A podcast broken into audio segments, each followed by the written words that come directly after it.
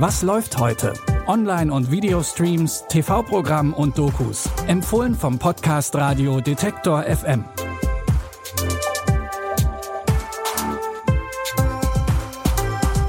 Hallo zusammen. Es ist Donnerstag, der 10. August. Wir haben heute für euch drei Tipps rausgesucht, in denen die Protagonisten und Protagonistinnen auf ganz unterschiedliche Art und Weise gegen Ungerechtigkeit und Diskriminierung kämpfen. Es wird dramatisch, es wird aber auch lustig. Wir fangen an mit einer Serie über die Opioidkrise, die die USA schon seit Jahren beschäftigt. In Amerika sterben jedes Jahr mehr als 100.000 Menschen an einer Überdosis Opioide. Die Opioidkrise ist auch immer wieder Thema in Filmen und Serien, so wie jetzt auch in der neuen Netflix-Serie Painkiller. Da fängt alles 1996 an, als das Schmerzmittel Oxycontin vom Pharma-Riesen Purdue Pharma auf den Markt gebracht wird. Der Konzern hat das Medikament damals unfassbar aggressiv beworben. Heute gilt es als stark suchterzeugend und als Ursprung der Opioidkrise. Die Serie Painkiller erzählt die Geschichte aus verschiedenen, zum Teil fiktionalisierten Perspektiven. Es geht um den Purdue Pharma CEO Richard Sackler, um einzelne Schicksale von Patienten und Patientinnen und um die Ermittlerin Addie Flowers. Could you tell me everything you know about OxyContin? You like horror movies? Maybe the bad, bad things. You will be convincing doctors to take pain seriously. OxyContin is the one to start with and the one to stay with. The more you prescribe, the more you'll help. It is now the number one opioid in the country. In sechs Folgen erzählt die Serie vom Ursprung der Krise und von der Skrupellosigkeit, mit der Sackler und seine Firma agiert haben. Neben Matthew Broderick als Richard Sackler ist auch Uso Aduba dabei, die ihr vielleicht als Crazy Eyes aus Orange is the New Black kennt.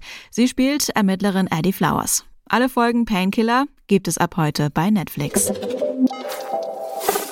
In unserem nächsten Serientipp geht's um Adoption. Als homosexuelles Paar ein Kind zu adoptieren, ist schon schwer genug, aber als schwuler Single scheint es fast unmöglich. Aber von vorne.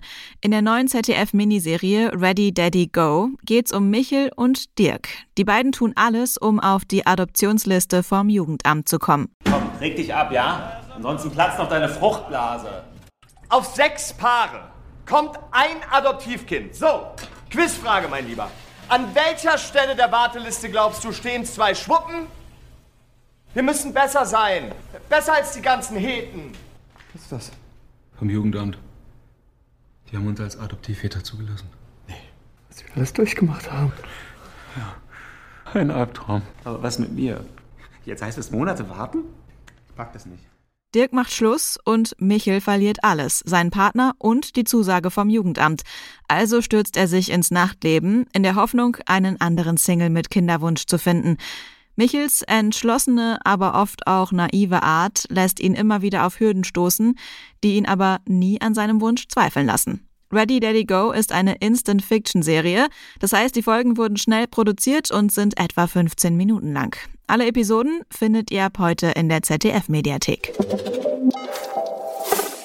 In unserem letzten Tipp wird es wieder ernster. In Nico geht es um die Altenpflegerin Nico. Für sie läuft es eigentlich ganz gut, denn sie liebt ihren Job und hat Spaß am Leben. Eines Tages wird Nico aber auf dem Heimweg rassistisch beleidigt, überfallen und verprügelt. Du hast mich gerade geschubst oder was? Du hast ein Aggressionsproblem oder was? Du hast gleich mal ein Aggressionsproblem. Okay, jetzt hast du nichts mehr zu sagen oder was? Mann! Hey, halt's Maul! Was ist los mit dir? Ich habe angerufen. Man macht sich Sorgen, wenn jemand so ist. Mach dir Sorgen, ne?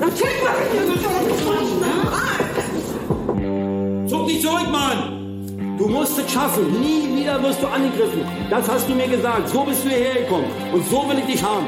Nikos Leben gerät komplett aus der Bahn und sie wird depressiv. Mit Kampfsport will Nico ein Stück Selbstbestimmung zurückgewinnen und mit dem Erlebten klarkommen. Der Film Nico war die Abschlussarbeit von Schauspielerin, Produzentin und Drehbuchautorin Sarah Fasilat, die auch die Hauptrolle spielt. Nico war unter anderem für den Deutschen Filmpreis nominiert. Ihr könnt das Drama ab heute bei Mubi streamen.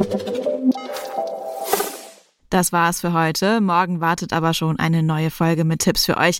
Wenn ihr diese und keine andere Folge mehr verpassen wollt, dann abonniert diesen Podcast gerne auf Spotify, Apple Podcasts oder einem anderen Podcatcher eures Vertrauens.